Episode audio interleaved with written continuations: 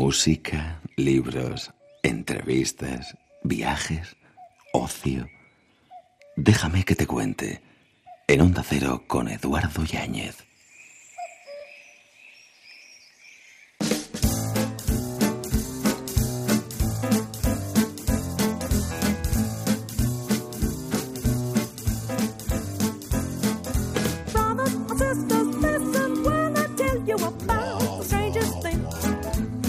Vivamos para que nuestra presencia se note, sino para que nuestra ausencia se sienta. Bob Marley. Después de la información y hasta las 5, 4 en Canarias, buscamos propuestas y alternativas para estas madrugadas de radio.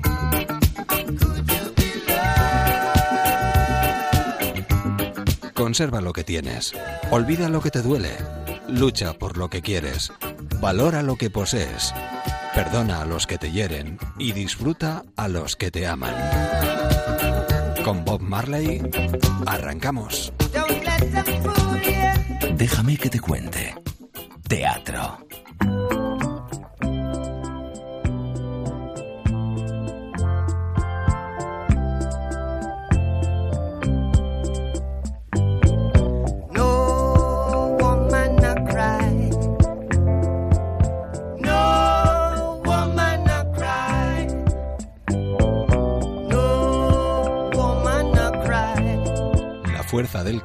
Dicen que mueve montañas.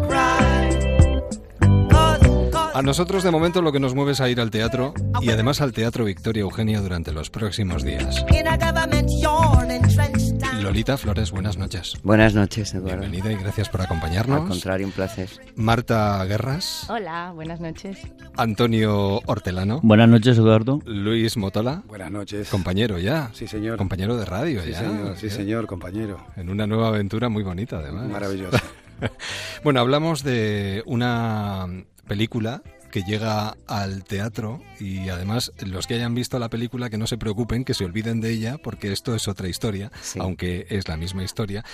Antes de nada sí me gustaría, ¿sabéis que se ha hecho un concurso hace muy poquito buscando la mejor frase de, de las películas americanas? No No. sabía. Hace muy poquito. Bueno, pues para las mujeres la mejor frase es, a ver si sabéis de quién es, ¿eh? Yo no muerdo, ¿sabes? A menos que sea necesario. ¿Sabéis quién dijo esto? No. ¿No sabéis quién dijo esto? Pues esto lo dijo Catherine Herburg a Gary Grant en una gran película, en Charada. Ah, Mira tú. Esto para las mujeres. Para los hombres, ¿sabéis cuál es la mejor frase? A ver si sabéis quién la dijo. A ver. No me adores hasta que no me lo haya ganado. ¿No sabéis quién la dijo? puede ser Robert De Niro a lo mejor. No, No, no, no. Esta la dijo Shirley MacLaine. Ah, por cierto, Yeah. ¿En qué película? La fuerza del cariño. Señor, muy bien traído. Pobre. Y por cierto, ya dando datos curiosos, ¿sabéis en qué puesto está esta canción que está sonando de fondo y que os acompaña también en la obra? Está en el puesto número 37 de la lista de 500 mejores canciones de la historia. Yo la pondría un poquito más arriba. Sí. El 37. me 37, pero suma más. 10. Y 10 es 1. Bien. Por lo tanto es one. Es the first Ya, one. lo has La ya está arreglado. La fuerza del cariño. Bueno, eh, empezasteis en Avilés, Así es. lleno hasta la bandera. Lleno, Las lleno. críticas son fantásticas. San Javier lleno también, que además era un auditorio al aire libre. Qué cosa bien habéis extraña. sí. Era como un Mérida en chiquitito, ¿no? Sí. Y, y la verdad, eh, eh, al principio era un poco así, ¿no? Un calor tremendo, muchísimo. A mí se me cayó el micrófono y todo de la humedad que había, pero también lleno hasta la bandera, ¿no? Pusieron el cartel de nueve localidades. Y eso es un triunfo en una obra que realmente están haciendo, ¿no? Es un bebé y que hay que rodar y que hay que... Y tenemos que jugar los cuatro muchísimo más. Pero bueno, yo aquí creo que aquí en San Sebastián ya la van a ver bastante, Sí. bastante crecidito. Por lo menos el bebé tiene ya mm, unos 10 meses Bien. Fíjate que dicen las críticas que hasta para equivocarte tienes un arte. Bueno, mm, Que te equivocas muy bien. me equivoco, sí, quizá me equivoque. No. También, también la edad influye, ¿no? Estoy un poco sorda de este oído. Yo le digo a Marta que me tiene que, me tiene que dar los pies bien claros a todos, ¿no? Porque la edad también influye y aparte la música también me deja un poco sorda, ¿no? Porque me he llevado muchos años dedicándome a la música y estoy Claro. un poco teniente. Pero mm, no es que tenga arte para equivocarme, es que cuando te ves en un apuro, eh, tienes que salir, tienes que seguir adelante, como sea. Porque es teatro, no puedes parar. Sí. Tienes que seguir. Y entonces, eso sí me lo ha dado a los 43 años que llevo de, de artista. A todos los niveles. Lo único que me falta también es hacer un monólogo, me subida en un globo. No voy a dar idea. Bueno, bueno, bueno, bueno, bueno. La tabla, ¿no? La, La tabla, veo, la la tabla. veo, la veo perfectamente, además. Evidentemente las tablas dice algo. ¿no? Sería un éxito rotundo. Bueno, hablamos de un texto muy vivo que parte de una adaptación de Emilio Hernández, Sí. Que hace de la película que se dirigió en 1983 y que además ahora dirige pues una grande del mundo de- del teatro aquí en España, que es Maggie Mira. Sí, también ella, ella Magui, con Magui, Emilio ha, Magui. hecho, ha hecho el texto. Y la verdad es que, bueno, hablan maravillas. Dirige esta versión teatral ajustándola además o acercándola al público actual y además volcada totalmente con los actores. Eso es lo que me han dicho. Venga, chicos, hablar, no lo voy a hablar yo todo. Sí, bueno, estamos hablando de Magui Mira, es la que ha ganado el Premio Nacional de Teatro este Valle año. Inclán. El Valle Inclán. Y, bueno, me parece que es una directora que, mm, vamos, es que hace poco, mm, eh, no hace falta decir mucho porque ya se sabe tanto de ella, ha sido actriz, es ahora directora y directora de grandes éxitos. Yo creo que conoce muy bien el mundo de, del teatro y lo Y- plasma y, eso ayuda, muy bien. imagino, ¿no? Que Ayuda, sea actriz ayuda. también, la directora. Sí, se Por nota supuesto. muchísimo, además. Por supuesto, tiene ideas, tiene unas ideas muy claras y a partir de ahí también te deja trabajar. Entonces yo creo que, que siempre es, vamos, un placer, una ayuda. Luego, en el, en el caso además de, de Lolita y de Luis, eh, volvéis a, encontraros en el escenario. Sí, sí, por suerte sí, porque después de Prefiero que seamos amigos fueron 200 funciones, así que imagínate, y hemos estado aquí en la tierra y, Sí, sí. y ahora volvemos. Y eso ayuda mucho, imagino, también, ¿no? Muchísimo. Esa Hombre, mira, complicidad. Muchísimo, muchísimo, claro. Yo siempre digo que encontrar a un actor eh, que realmente te, te- haya una química, haya una, una complicidad, eso es muy importante a la hora de salir a un escenario. Yo con Marta no había trabajado nunca, ni con Marta ni con Antonio. Antonio con mi hija Elena sí. Y ya me contó Elena un poco, ¿no?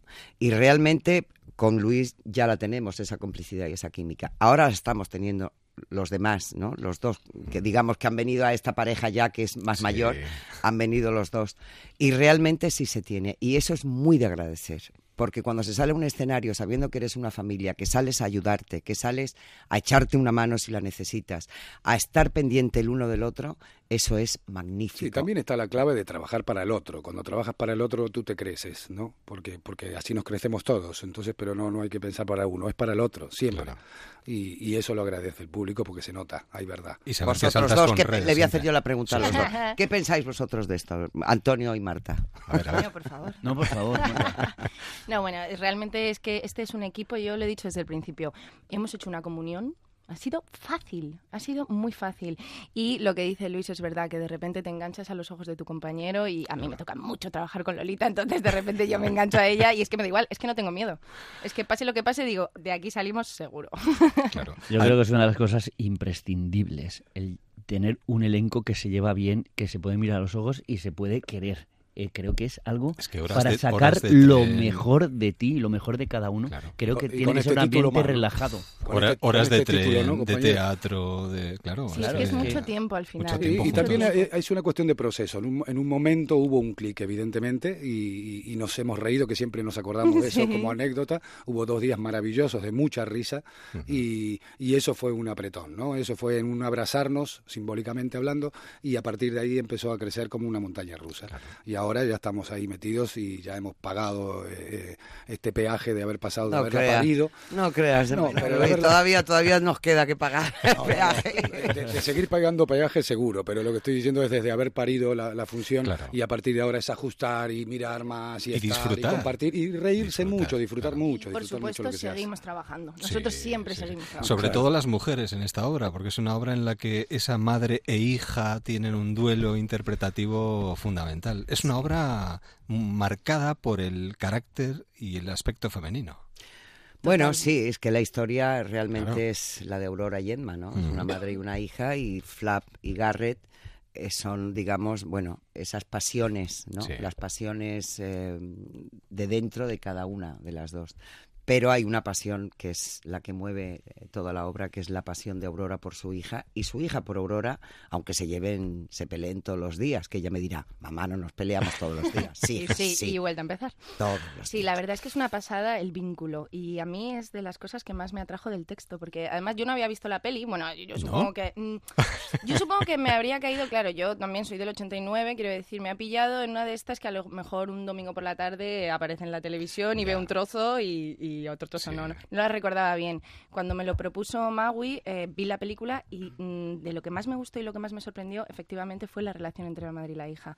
Y ya para esos años, que ya me sorprendió que se le diera como tal tridimensionalidad a esos personajes femeninos. Me parece tan bonito. Además, tú te sentirías hasta cierto punto identificada, ¿no? Todos hemos sido jóvenes, Claro. hemos querido desvincularnos de nuestra familia, Sí. buscar una independencia, Exacto. Y romper cuando con todo. de eso habla mucho la función también, Emma quiere, se siente en presa en su entorno familiar, va a intentar salir y va a ver que no puede.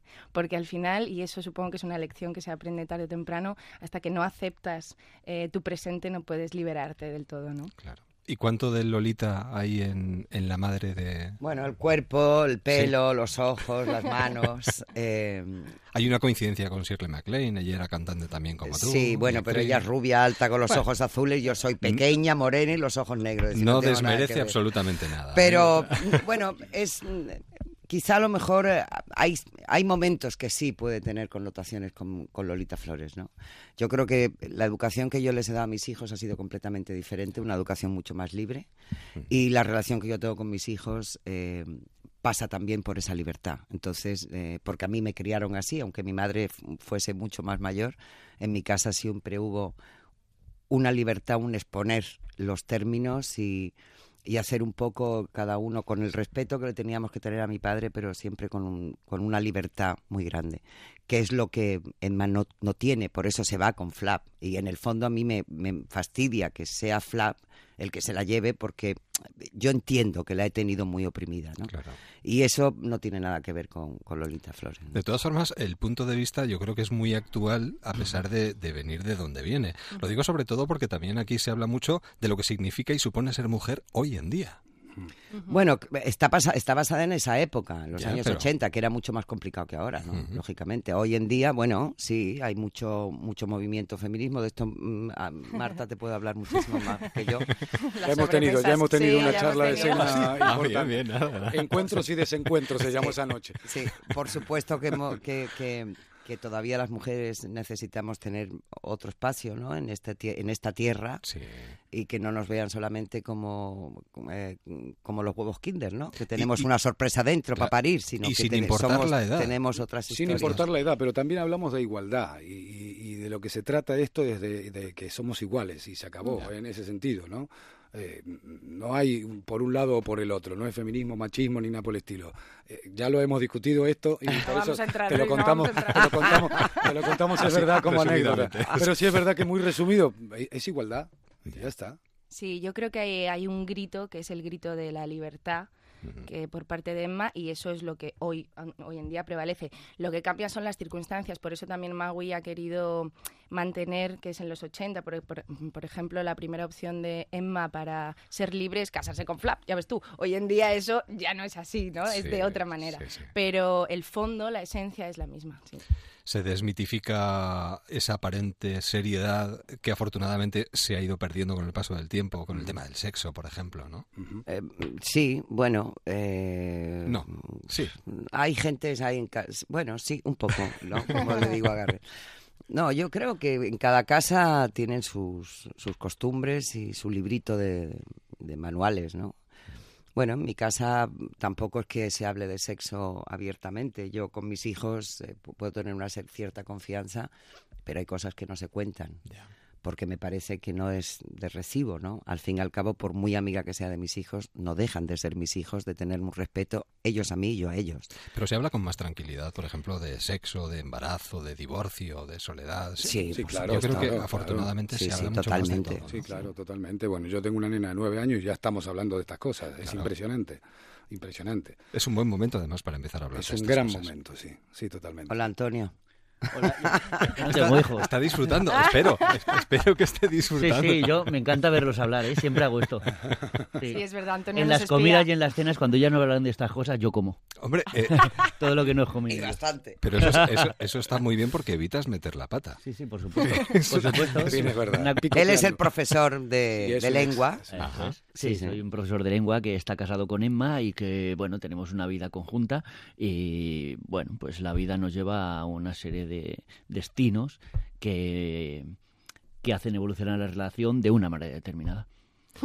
Es como un viaje. Exacto. Eh, decía Lolita bueno. hace poco, además hablando de la obra, que es un batiburrillo de alegrías y tristezas. Sí, es la vida misma. Es un batiburrillo de esos. Nos vamos a ver muy reflejados, además, sobre el Yo creo que sí, porque además el texto es muy transparente, no hay que pensar mucho para entender lo que se dice.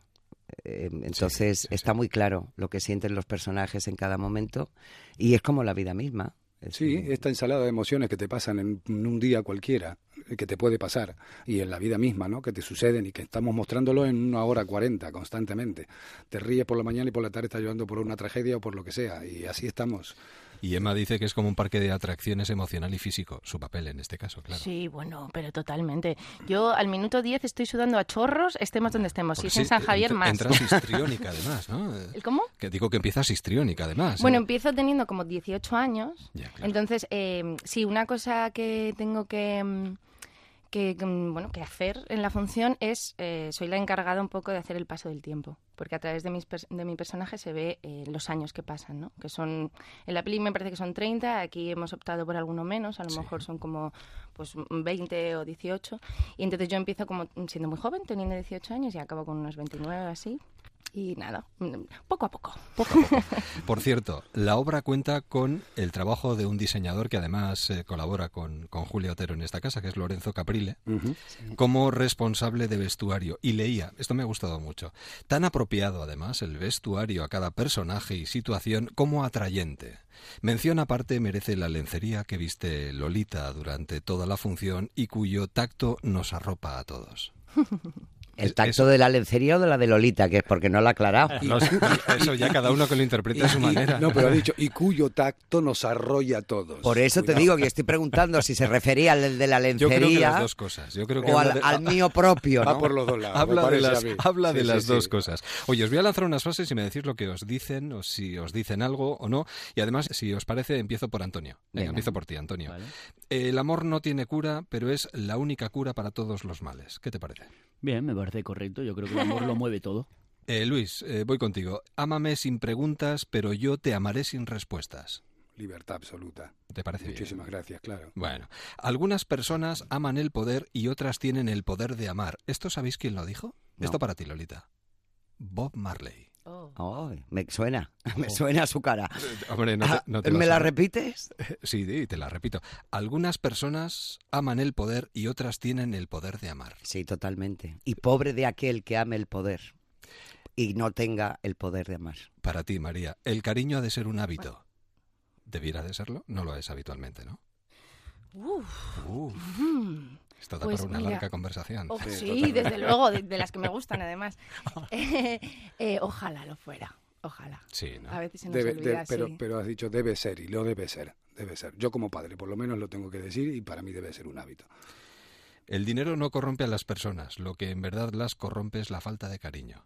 Sí, yo siempre he dicho que mm, los seres humanos cada día nos tocamos menos, nos abrazamos menos y nos queremos menos. Y que lo que realmente mueve el mundo ya no es el dinero, es el poder. El poder de saber del otro, el poder dónde puedes hacer daño al otro, más que el dinero. Y eso me parece que es una desventaja muy grande para todos los seres humanos, porque creo que la gente si se mirara más a los ojos y se dieran más abrazos y se dijeran te quiero más a menudo, el mundo iría muchísimo mejor. Es que muchas veces no ponemos toda la carne en el asador. Ujú. Por en- miedo. En, en nuestra propia vida. en Por nuestra- miedo, Sí. muchas veces por familia. miedo. Yo como soy miedosa a la muerte, nada más, me da miedo los fantasmas y la muerte. Y yo intento siempre, siempre he sido así. Me han dado muchos palos en mi vida por ir eh, abierta de par en par. Pero yo no sé hacerlo de otra manera. Bendito sea. Y una última, porque es que podríamos estar hablando con Sí, vosotros. absolutamente. Eh, la última, eh, y además esta tiene mucho que ver con la obra porque también la veía en una crítica reciente. No vivamos para que nuestra presencia se note, sino para que nuestra ausencia se sienta. Absolutamente. Eso es maravilloso. Bueno, claro. Absolutamente. Si dejas cariño, seguramente esa ausencia se va a sentir. Pues todo esto que hemos comentado es eh, la fuerza del cariño. ¿Os parece bien? O... Sí, Me parece totalmente. maravilloso, Muy maravilloso. Muy bien. Ahora lo único que tienen que hacer es acercarse al Teatro Victoria Eugenia estos días para poder verla, porque vais a estar allí acampados. Hasta el domingo Hasta el y domingo. todas las funciones son a las 20 horas. Sí, a las 8 de la tarde llevamos a estar los cuatro allí como cuatro puntales. Veniros, todo. veniros a la radio cuando queráis y la mejor de las suertes. Bueno, en este caso no Pero se si dice es para eso. hablar contigo, me vengo es un mañana placer, otra vez. es un placer. Venga, pero vente ya. Porque ha sido un placer muy grande. Mucha, mierda. Muchas Muchísimas gracias, Gracias. Eduardo. Espero, espero verte por allí. Hombre, ¿tú crees, ¿tú crees que me lo voy a perder? Ah, bueno, vale. Ole tú, ole tú, ya estás invitado. Yo, además, es que eh, me empeño mucho con esto de eh, poner la carne en el asador, así que me apunto a esta barbacoa. pues, Pues te lo me iba a decir eso bien. que me, me ha encantado. ¿eh? Hay que poner la carne al asador. Cuidaros mucho. Sí, señor. Hasta Igualmente. siempre. Adiós, Gracias. buenas noches. Adiós, buenas noches. Déjame que te cuente. En Onda Cero, con Eduardo Yáñez. Libros. Continuamos en buena compañía en esta madrugada de verano, con un buen libro entre las manos y un lugar al que volver. Editorial Planeta. José Antonio Pérez Ledo. Aquel mensaje que no debió haber leído, aquel botón que no debió haber pulsado. José Antonio, ¿qué tal estás? Muy bien, ¿qué hay? Encantado de saludarte Igualmente. para poder hablar de un trabajo que comienza con una infidelidad. Comienza Menudo con- arranque. Sí, sí, comienza Encima- con una infidelidad, sí. Encima que eh, el buen hombre tiene la buena intención de hacerle un regalo a su mujer, el regalo se lo acaba llevando él. Sí, es una situación incómoda, sí. La, la novela... en ¿Te has visto en alguna igual? No, no. ¿Es autobiográfico no hay- quizás? no hay nada autobiográfico en esta novela, no, no, no, no. No, sí, la novela cuenta en realidad la historia de un viaje de dos personajes, una mujer adinerada de, de Miami, que es nieta de españoles y decide viajar a España cuando cumple 48 años para conocer el pueblo de sus abuelos, ¿no? Y decide hacerlo con su hija adolescente y para ello contrata a un madrileño parado que nunca ha hecho un trabajo así y que solo pone una condición, que es que él también pueda viajar con su hijo, un chaval de, de 13 años, ¿no? La historia cuenta este viaje de estos cuatro personajes, la mujer de Miami, el parado madrileño y sus hijos por España. Y claro, para mí era importante que los dos personajes empezasen en plena crisis vital, ¿no? Y una de las cosas que, que- que ocurren es esa. La, la crisis de él viene motivada porque eh, sorprende a su mujer en casa con, con otro tío y su vida se pone patas arriba de la noche a la mañana. Y aquí nos encontramos padres, madres, hijos, hijas. Sí, es una novela de, de- de precisamente eso, de padres, madres, hijos Sí, e hijas, sí, sí. incluso mm, abuelos y abuelas. Y los viajes son viajes vitales, viajes espaciales, ¿no? Donde la familia está muy presente, donde el pasado marca y marca inevitablemente, incluso a veces eh, eh, la necesidad de volver a recuperar ese pasado, porque a veces nos olvidamos de dónde venimos y qué es lo que nos ha conformado en lo que somos, ¿no? Y, la necesidad de reinventarse, José. Sí, la- el, el- título Un lugar al que volver alude precisamente a, bueno, alude a varias cosas. Una de ellas es ese pasado, ¿no? Que el, pasado familiar, en el caso de Tess, el pueblo de sus abuelos, ¿no? Es, digamos, el- la traslación literal de ese título, de ese lugar al que volver, sería el, el- el- el pueblo de sus abuelos. Pero hay más sitios a los que volver, ¿no? Recuperar la, la relación con, con nuestros hijos, en descubrir quiénes eran nuestros padres, quiénes fueron nuestros padres y nuestros abuelos. Y hay otro lugar al que volver que a mí me gusta particularmente, me parece bonito en la historia, que es el español, el idioma. Porque Tess eh, aprendió español de niña con su abuela en, en Miami y lo olvidó durante toda su vida, ¿no? Y ahora, a los 48 años, decide recuperar el español porque para ella eh, es el idioma de su infancia, el idioma que hablaba con, con su abuela, ¿no? Es, digamos, ese idioma le, le conecta con su pasado y con sus orígenes, ¿no? Y para ella el idioma es también un lugar al que volver. Leía una definición que me gusta mucho, eh, que habla de tu novela diciendo que es el arte de contar cosas muy, muy pequeñitas. Una Sí, pues. construcción eh, que no es un juego estructural ni un ejercicio técnico, sino que es la máxima verdad posible. Al menos lo he intentado, sí. ¿Sabes qué pasa? Que yo soy guionista y los guiones son fundamentalmente estructura. Los guiones de cine y de televisión son fundamentalmente, fundamentalmente estructuras. Tú estás mucho tiempo, muchos meses, a veces años, cerrando la estructura de un guion. Luego lo que es el proceso de escritura y de, de diálogo suele ser muy, muy rápido y a veces incluso mientras se rueda, ¿no? Se hace. En esta novela yo quería jugar a lo contrario, quería que la estructura fuese muy sencilla, muy simple, eh, muy endeble incluso si quieres, y que lo importante fuese lo que pasa, las pequeñas cosas, los personajes, lo que piensan, lo que sienten, que fuese la, la mayor verdad posible. Y se ha conseguido. Y al mismo tiempo nos haces reflexionar sobre si realmente sabemos de dónde venimos y qué nos ha conformado en las personas que somos. Muchos de nuestros oyentes en estos, en estos momentos podrían pensar si realmente recuerdan quiénes fueron sus... No quiénes en el sentido de, de ponerles nombre, eh, ponerles cara, sino en el sentido más profundo. ¿no? ¿Quiénes eran? ¿A qué aspiraban? Si realmente llegaron a conseguir lo que querían ¿Qué, tipo de experiencias vivieron? Este tipo de cosas no las conocemos. No, yo creo que es uno de los pilares de la novela, ¿no? De hecho. Y yo creo que es algo de lo que te das cuenta cuando cumples una cierta edad, ¿no? Y te conviertes en un hombre o en una mujer adulta, incluso tienes hijos, y en ese momento te preguntas, si tus padres están vivos, al menos puedes más o menos indagar en quiénes son y quiénes fueron, ¿no? Pero quiénes fueron tus abuelos, qué tipo de vida vivieron, qué le pedían a la vida, qué esperaban.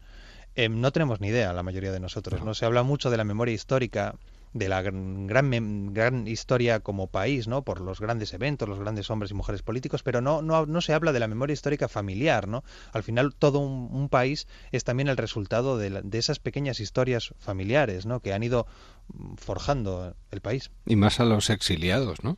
Por ejemplo, en, la novela tiene mucha presencia eso. De hecho, hay un juego, ¿no? Porque por una parte están los abuelos de Tess, ellos que poco antes de la guerra civil se tuvieron que ir, decidieron irse de España a América. Y por otra parte hay un personaje eh, emigrado reciente, ¿no? Una mujer de Madrid que decide irse a montar un restaurante a Miami porque en plena crisis no, no tiene cómo vivir en, Madrid, ¿no? Y eh, hay un juego de, de espejos ahí, ¿no? Entre dos emigraciones con un siglo casi de distancia, ¿no? Unos por motivo de la guerra y otros por motivo de la crisis económica. Con lo que nos determina la familia, José Antonio. Totalmente. Absolutamente, bueno, no, no, no, no absolutamente, pero en gran medida, en gran medida, sin duda. Donde hayas nacido, en qué tipo de familia, rica, pobre, en, en, una pequeña aldea o en una gran ciudad, nos determina casi totalmente. Claro. Y luego las renuncias, ¿no? Que vamos eh, cosechando a lo largo de nuestra vida. Porque como en la novela se va aprendiendo pues eso, que la vida es una suma de renuncias, inevitablemente. Sí, al final es, es, una de las conclusiones tristes de la novela, que, que, no te queda más remedio que asumir que vivir es ir renunciando poco a poco a todo. Primero a la infancia, mm. luego a los amigos de la infancia, eh, a ser niño. A ser niño, a ser joven, a la belleza, a, tus padres, porque mueren. Eso, incluso a que nuestros padres lo son todo, aunque hay un momento determinado de nuestra vida, en la adolescencia, que no queremos saber nada de ellos. Exacto. Es, la relación con los padres, que en la novela tiene, es casi está en primer término. Eh, habla mucho de eso, ¿no? De, de, cómo entiende la figura del padre un chico de 13 años, una chica de 18, un hombre de 40, una mujer de 50. Em, y, son visiones completamente distintas porque en el fondo al envejecer, digamos, entre muchas comillas, te vas convirtiendo en tus padres, ¿no? Sí, inevitablemente. Yo no haré esto el día de mañana. Efectivamente. Yo no seré así, ni diré esa frase, ni, ni, tomaré ese tipo de decisiones, ¿no? Pues las acabas tomando. Claro. Al final le acabas mirándote al espejo y dices, ¿cómo me parezco a mi padre? Diferentes personajes de distintas generaciones que no terminan de entenderse. Eh, yo creo que al final padecemos las crisis que tenemos que padecer eh, en cada edad determinada, porque las crisis vienen relacionadas precisamente con nuestra edad. Sí, hay un momento en, el, en la novela en que están Tess y Tomás y el crío, bueno, ah, el, el chaval, el hijo de Tomás, Hugo, ha hecho una cosa mala y, y em, él le dice a ella, es que está en una edad complicada. Y ella le responde, no lo estamos todos. Ya. eh, al final, bueno, pues hay, los personajes tienen 13, 18, 40 y 48 años. Y todos están en mitad de una crisis de algún tipo. El niño porque empieza a ser adolescente, el adolescente porque empieza a ser mujer, Tomás porque está en plena crisis de los 40 sin saber ni, ni a qué se va a dedicar el día de mañana. Y, y ella porque siente que envejece, que se le ha ido la vida. Ya, y, y a esto añádele algo más, eh, lo deprisa que cambia el mundo mundo. Porque cuanto más deprisa cambian las cosas, yo creo que más fácil es que las diferencias entre generaciones sean más intensas. Sí, sin duda. Quizás solo en las pequeñas cosas, pero las pequeñas cosas tienen un reflejo en las grandes. Claro. En definitiva, sí. Eh, de hecho, la adolescente en la novela es muy adolescente contemporánea, ¿no? Mm. Está todo el día con esos cascos gigantescos eh, sin hacer caso a nadie, está todo el rato haciéndose fotos para Instagram, luego retocándola, luego chateando con las amigas, que encima con, el, con la diferencia horaria, como ya está en España, sus amigas en Miami, chatea de madrugada. Bueno, pues estas cosas que son pequeñas, muy pequeñas, es casi la trecho de la vida, pero que acaba conformando la vida. Pero fíjate una pequeña cosa que nos marca mucho, ¿no? La pareja que elegimos sí. es en realidad la pareja con la que nos conformamos. Porque nadie conoce, claro, nadie conoce a todo el mundo. Como todo, en realidad como igual que el trabajo y todo, ¿no? Sí, Todo el mundo y puede, ser, puede parecer una pequeña cosa, pero es que nos marca en la vida, inevitablemente. todo- y la- por ejemplo, em, la, la carrera que estudies o dónde la estudies te marca en la vida, no, Claro. no, ni digamos ya dónde naces, ¿no? Sí, en qué país naces, sí. naces en, en- en pleno África o naces en Donosti o en Mm. Bilbao, ¿no? Pues obviamente. Pero sí, la, la- la pareja es, digamos, de esa es una de las ideas que también está muy presente en la novela, ¿no? La, la ilusión de control, le llaman los psicólogos a esto, ¿no? Que es que para no volvernos locos, tenemos que convencernos de que tenemos el control de nuestra vida, ¿no? De las decisiones que tomamos, cuando en realidad nosotros elegimos entre un catálogo muy reducido de opciones que la vida nos deja. Bueno, aquí además el tono de comedia está muy presente. Sí, yo intento siempre que... Porque a mí no. lo de Darío, el, Sí. el otro, Sí. eh, es decir, eso de dar lecciones de cómo ser feliz, ese libro que te ayudará a empezar de nuevo. Sí. Tú, por ejemplo, eh, dices que esto de los libros de autoayuda o la definición no te gusta absolutamente nada. No, yo creo directamente que es... eh, no, no quiero decir que es una estafa porque la- los más importantes libros de autoayuda los edita mi editorial Planeta. Entonces, no quiero que me llamen en cuanto acabe la entrevista para insultarme por teléfono, pero, pero bueno, eh, sí es verdad que es una... eh, muchos son directamente pseudociencia y los que no son pseudociencia son pseudopsicología. Eh, es una tendencia empresarial, que- perdón, editorial, que en su Sí. ha dado muchísimo dinero, ha hecho millonarios a muchos a muchas personas, millonarios, por cierto, personas que predican la pobreza, ¿no? Estos que dicen que la felicidad se encuentra mirando a las estrellas, ¿no? Como nuestro personaje. Y yo quería hacer una parodia de estos personajes, ¿no? Estos en una novela de personajes rotos que buscan su lugar en el mundo, me gustaba la idea de un contrapunto cómico de esta persona que está por ahí escribiendo libros de autoayuda y diciéndole a los demás cómo ser feliz cuando él es incapaz de ser feliz, ¿no? Bueno, No falta el humor en esta novela y además nos vamos a encontrar con fragmentos de nuestra propia vida, inevitablemente. Un lugar al que volver, Editorial Planeta de José Antonio Pérez Ledo. Desde aquí nuestra, bueno, nuestra más sincera enhorabuena, eh, José Antonio, y, Muchas gracias. y vamos, nuestra recomendación. Aparte de esto, ¿qué tienes entre manos? Como guionista, como eh, sé que eres una persona muy inquieta. Pues sí, mira, lo más inminente ahora mismo es ¿Sí? eh, un programa en la 2, Órbita Laica, que Ajá. creé hace unos años, un programa de divulgación científica, y pues eso, es un programa de divulgación científica para todos los públicos, un show en plato. Bueno, te seguiremos muy de cerca, te veremos y disfrutaremos escuchándote. Pero ahora lo que vamos a hacer es disfrutar con este trabajo en Editorial Planeta que queremos recomendar hoy. Un lugar al que volver. Pues cuando quieras estás en tu casa, así que vuelve pronto, José Antonio. Muchas, muchas gracias. muy Un abrazo y buen Un día. abrazo. Hasta luego. Déjame que te cuente. En Onda Cero con Eduardo Yáñez. Música.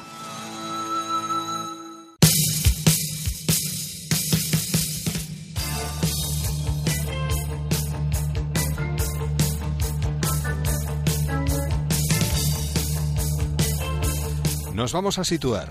Las Pedroñeras. Provincia de Cuenca. Capital, bueno, conocida por muchos como la capital del ajo. Y donde se celebra el 30 aniversario del Ajo Rock. El sol se iba apagando, cedió su trono a la oscuridad. Y será precisamente cuando el sol se vaya apagando, cuando se suban al escenario Asfalto.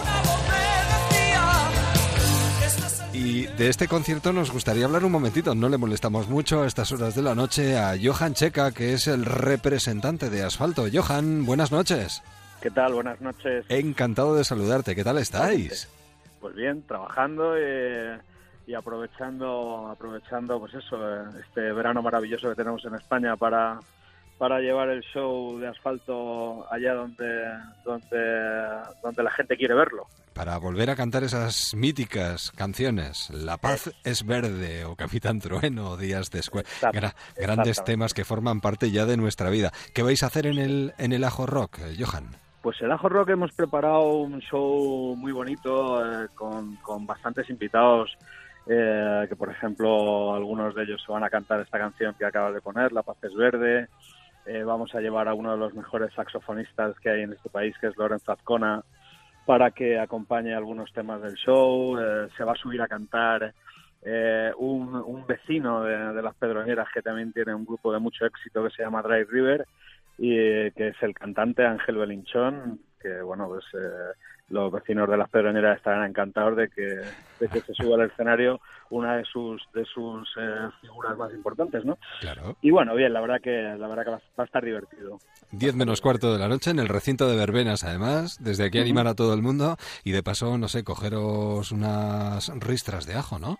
Sí, creo que nos van a hacer una entrega eh, al día siguiente, vamos, nos van a hacer un recorrido por una de las que esto nos encanta, eh, Eh. que, que los que los conciertos también los podamos aprovechar un poco de una forma cultural, ¿no? Y al Claro, siguiente creo que nos van a hacer una visita por una de las eh, empresas de, de allí de, de- de las pedroñeras, nos van a hacer una entrega de ajos que utilizaremos durante luego todo el año. Claro, eso además da muy buena suerte. Si te los regalan, da muy buena suerte, ya verás. Bueno, yo decía cuando anunciamos nosotros en nuestras redes este concierto, dije, Asfalto estará en Las Pedroñeras, una ciudad en la que seguramente nunca os encontraréis a Drácula. Eso seguro, vamos. A cualquiera se le ocurre pasar por allí, vamos. Pues no. Pues- Qué bueno. Imagino que este es uno más, nos lo acabas de comentar, de los conciertos de este verano. ¿A dónde vais después? Aprovechas y... Mm. Pues luego volvemos a luego vol- sí, luego volvemos a la capital a la capital de España a tocar en las fiestas de San Blas. Estamos a punto de cerrar también un concierto en, en Pozo Blanco, en Córdoba, y luego pues iremos a muchos sitios, iremos a Zaragoza, iremos a Murcia, vamos a Galicia.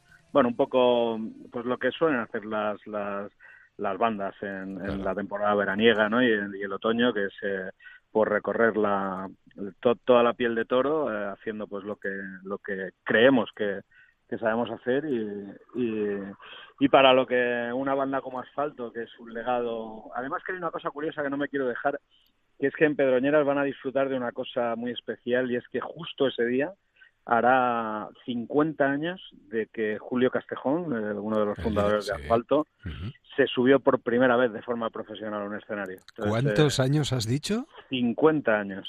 Fue en Mejorada del Campo, eh, en una Caramba. banda que se llamaba Handicap, Sí.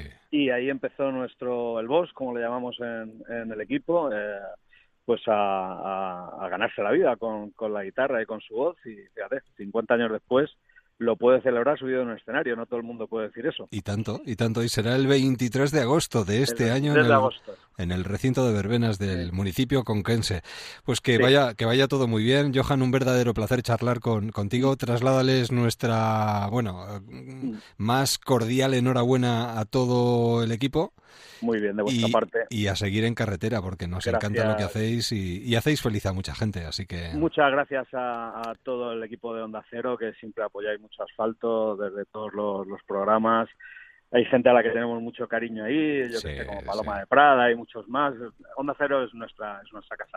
Y no Pues- me quiero dejar, importante, Sí. que hay otras dos bandas eh, que tocan junto a Asfalto, que se llaman De Canallas y Mil Demonios, Sí, que obviamente sí, sí, pues también harán claro. las delicias de, de la gente que vaya al festival. todo, todo un fiestón, el Sí, Ajo. Rock este, este 23.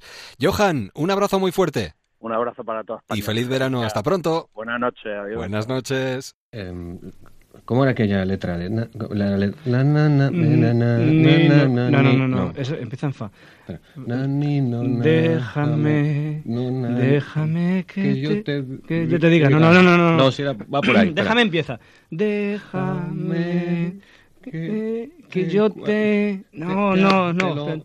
Déjame, ahora déjame lo- seguro. Déjame Deja que, que te lo plantee. Déjame que te lo, que te lo explique. Déjame, Déjame- déjame que te lo cuente. Déjame que te lo Déjame que te lo cuente. Era esa. Era esa, qué bonito, ¿eh? Es una canción preciosa. Yo te iba a pedir un favorcito, que es que antes que te vayas por esa puerta, aquí me puedes bailar algo. Eso está hecho. No es que el vídeo esté mal, empieza así. Esto hay que verlo también, ¿eh? Fragmentos de una entrevista. Yo soy Mota. Dime de qué te vale criticar. Cada uno es como es y ya está. Hay muchos que hicieron tanto mal y el karma llamó a su puerta. Y Que da paso al nuevo, bueno, al adelanto de lo que será el nuevo trabajo de Javi Mota, Iguales. Esto se va a oír muchísimo, seguro. Lele.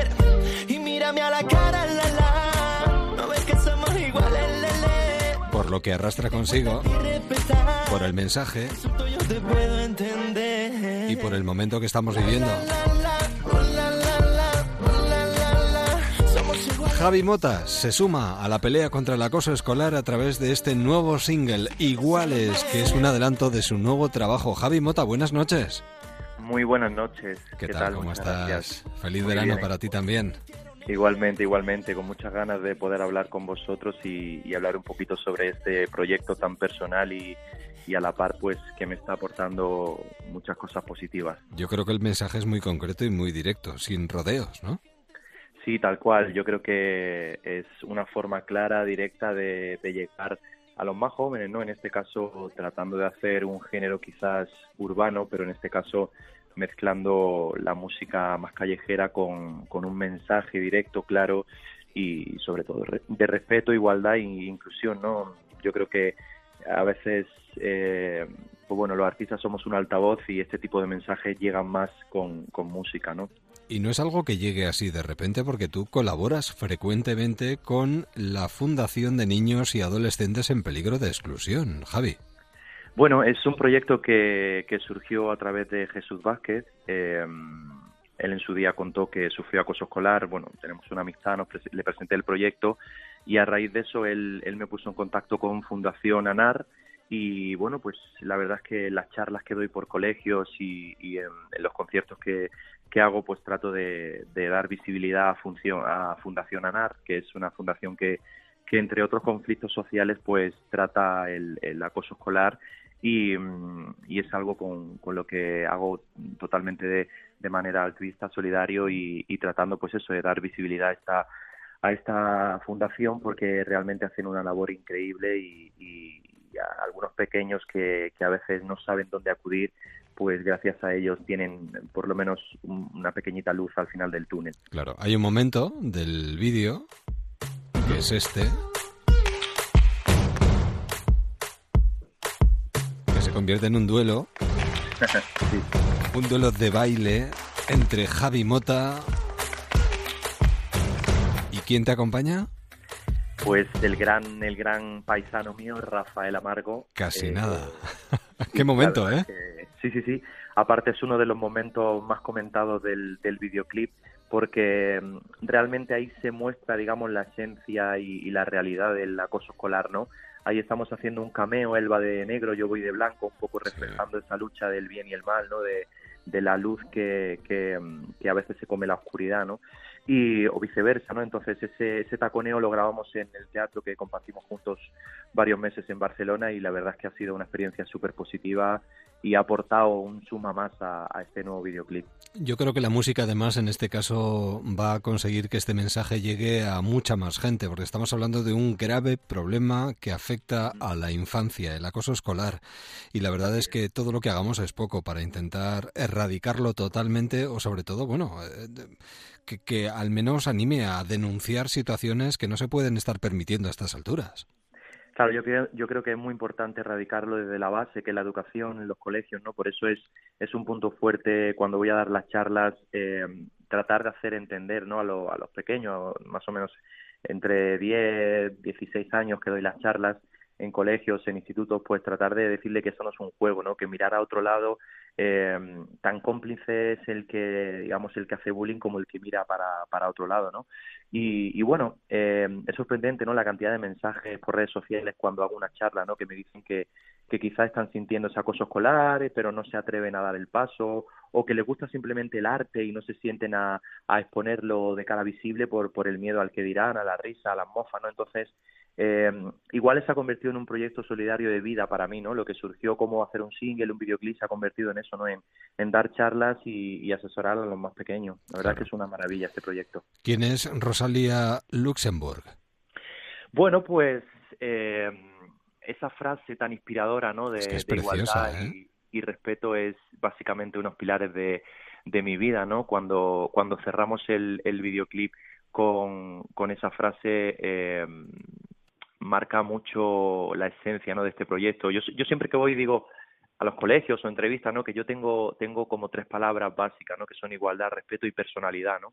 Y eso es lo que trato de, de, de inculcarle a los más pequeños sin, sin propósito de, de vender ni de, ni de, sino simplemente contando mi historia, ¿no? Yo soy un chico que le ha gustado siempre cantar y bailar y, y, y bueno, pues cuento mi historia y trato de, de dar mi visión de, de- de mi experiencia. Rosa fue una gran luchadora en su día, fue teórica, además marxista polaca, eh, activista y luchadora por la libertad. Y la frase es: por un mundo donde seamos socialmente iguales, humanamente diferentes y totalmente libres. Menuda frase, Javi. define totalmente eh, la esencia de, de este nuevo single, ¿no? Tanto en el videoclip como en, en cada palabra, en cada frase que he escrito de este, de este Iguales.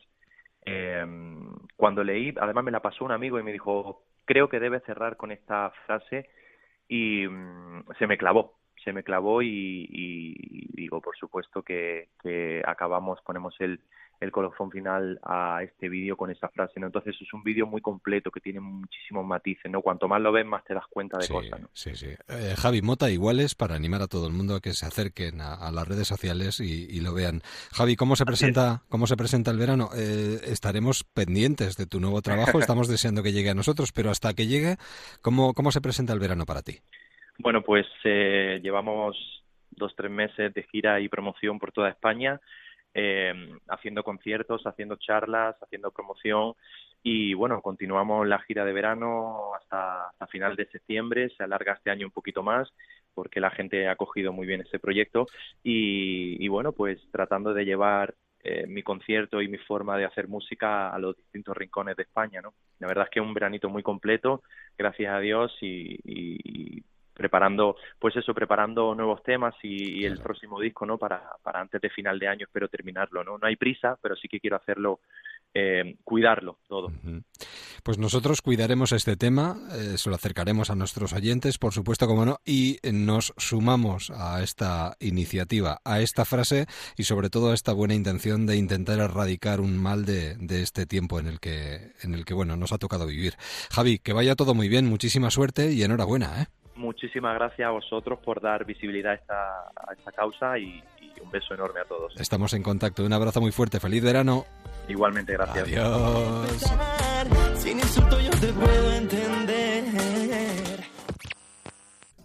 Déjame que te cuente.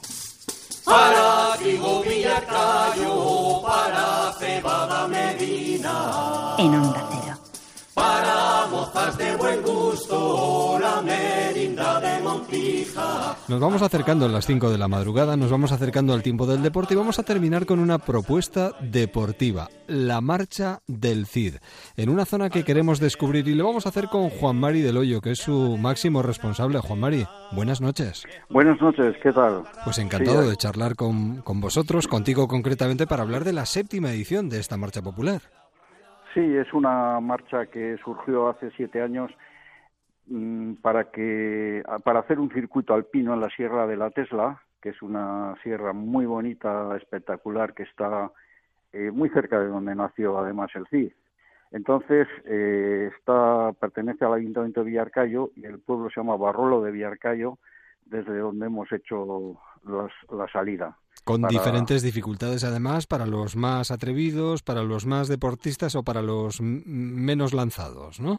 Sí, la idea es que todo el que vaya pueda participar. O sea, no solamente que participen los que son muy buenos y la- el resto de la familia se queda acompañándoles, sino que aquí participa toda la familia. Cada uno elige el recorrido que corresponda a su dificult- a la dificultad que quiere, más o menos, y entonces todos participan. Por eso hemos hecho un cartel espectacular del año con fotos del año pasado, con niños, con mayores. Eso no quiere decir que, que en, en algunas de ellas no haya dificultad, porque por ejemplo en la roja es una subida vertical que en el último kilómetro tiene un 44% de desnivel. Caramba. Pero luego hay otra azul que es mediana, que está muy bien también, y hay una verde que, que es preciosa, que participan todas las familias completas. Entonces estamos muy orgullosos de organizar esta, esta marcha popular. Además está prohibido correr. ¿eh? Eso, eso te iba a decir, la sí. condición indispensable es que aquí nadie se ponga a correr. Sí, y aparte de eso es que cronometramos a todos con un con una célula eh, se hace un cronometraje profesional. Sí. De hecho, de hecho traemos a un cronometrador de Barcelona que cronometra pruebas de la Copa España y eso. Ah, Eh, sí, a Tony Monterde. Y entonces eh, hacemos un cronometraje para que todo el mundo pueda comprobar pues qué tiempos hace y demás. Luego se hacen unas clasificaciones. No es competitiva, pero sí se eh, dan todo tipo de información para que cada uno pueda comprobar cómo se encuentra respecto a, al- a lo que va a hacer, ¿no? Muy bien. Luego eh, creo que hay una reproducción de El cofre del Cid que está esperando dueño de momento. Sí, hicimos una, un- una- un- marcamos unos objetivos de, de premios en los que se da la espada de Tizona, la espada colada y luego mm, al que ganara tres veces consecutivas la eh, la roja, que es la de máxima dificultad, que es, ya digo, es mm, bueno, ha, ha estado ganando en los dos últimos años ha ganado Íñigo Cuesta, que es un, un corredor profesional, un ex corredor profesional que todo el mundo conocerá de, de Villarcayo. Y entonces eh, el premio mayor era un cofre, una reproducción del cofre del Cid, miniatura, lógicamente, el que está expuesto en la, en la Catedral de Burgos, con sus monedas antiguas y sus gemas y demás. Y, y este año, al ser el tercer año que quizás pueda ganar Íñigo Cuesta, pues será el primer año que se pueda entregar este cofre precioso. Ah, qué bueno. El día 25, ¿todavía estamos a tiempo para apuntarnos? Sí, ¿no? Sí, nos podemos apuntar por internet. Suelen participar unas 500 personas aproximadamente. Bueno, está bien. y, y la verdad es que lo hacemos muy ameno, con muchos regalos para, para todos. Y, y la gente se lo pasa genial ese día con, con la familia, pues todos hacen hacen deporte. Allí no se queda nadie en tierra, ni para aplaudir, ni para nada. Todos participan. Teslavertical.com, ahí tenemos toda la información, Juan Mari. Exacto, sí. teslavertical.com o lamarchadelcid.com. Muy bien. De los dos nos llevan a- al evento. Imagino que por ahí campeaba el Cid en su día. Sí, está muy cerquita y es, un, es, es una zona en la que, pues, creemos que, pues, el, el Cid, cuando era jovencito y si verdaderamente nació allí cerquita, pues, eh, eh, estuvo por ahí. Como ahora están, por ejemplo, las golondrinas que vienen desde, el- desde la edad, o sea, desde toda la vida están llegando aquí las golondrinas y crían en aquellos cortes escarpados que hay en la Sierra de la Tesla, que es espectacular. Es muy bonita, ¿eh? Las fotos Sí. que he estado viendo son preciosas. Para los amantes de la naturaleza yo creo que es una jornada, vamos, Sí, es muy incuestionable. Es, es- muy bonito y espectacular para, para ir con la familia ese día. Las merindades. Las merindades, sí. Una zona todavía poco conocida a nivel turístico, cultural y que tiene una proyección futura muy interesante para el que quiera conocerlo. Pues desde aquí animar a que participen en esta marcha del CID porque es una jornada familiar además en la que elegimos el recorrido que más nos apetece o dependiendo del esfuerzo que queramos hacer, rojo, azul o verde y aquí de lo que se trata es de disfrutar, no de correr, sino de disfrutar. No sé si nos dejamos algo en el tintero, Juan Mari, antes de terminar. No, nada más. Eh, está por detrás la Diputación de Burgos, el Ayuntamiento de Villarcayo, en fin, y Onda Cero también, que, que también colabora en esta Ahí estamos, en ahí estamos. temas populares. Sí. Muy, bien. Pues ahora lo único que hace falta es que el tiempo acompañe, que acompañará, que será bueno además el día que tengáis y eh, que gane el mejor, a disfrutar de la jornada. Que, Sí, todos, todos ganarán ese día, todos los que participen. que eso es lo importante. Lo importante O sea, aquí es damos participar. Una, una medalla a todo el mundo, ¿eh? cuando llega se le entrega una medalla conmemorativa a todo el mundo, o sea que los chavales disfrutan a tope. La marcha del CID, 25 de agosto, otra propuesta aquí en Déjame que te cuente para estos días de agosto. Eh, feliz verano y que vaya todo muy bien, Juan María. Hasta pronto. Igualmente, un, Un saludo, abrazo, gracias. adiós. Adiós. I remember when. Así llegamos a las 5 de la madrugada, 4 en Canarias. La radio continúa. Ahora el transistor, tiempo de deportes, todo un fin de semana por delante. Nosotros volvemos el lunes. Feliz fin de semana a todos.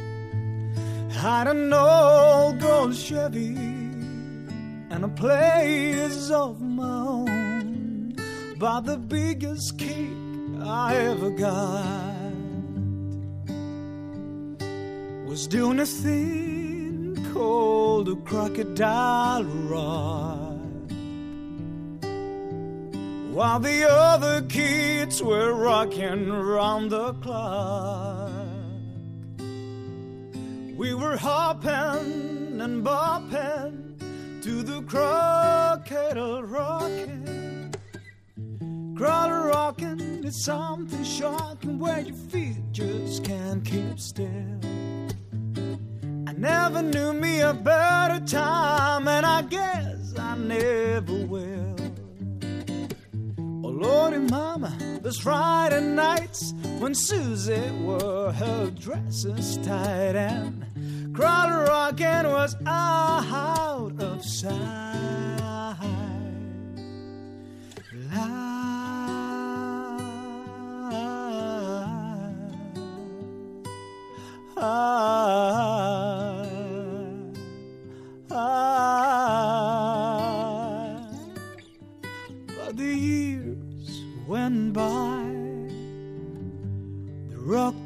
Died. Susie went and left me for some foreign guy. Long nights crying by the record machine. I was dreaming of my Chevy and my old blue jeans, but they'll never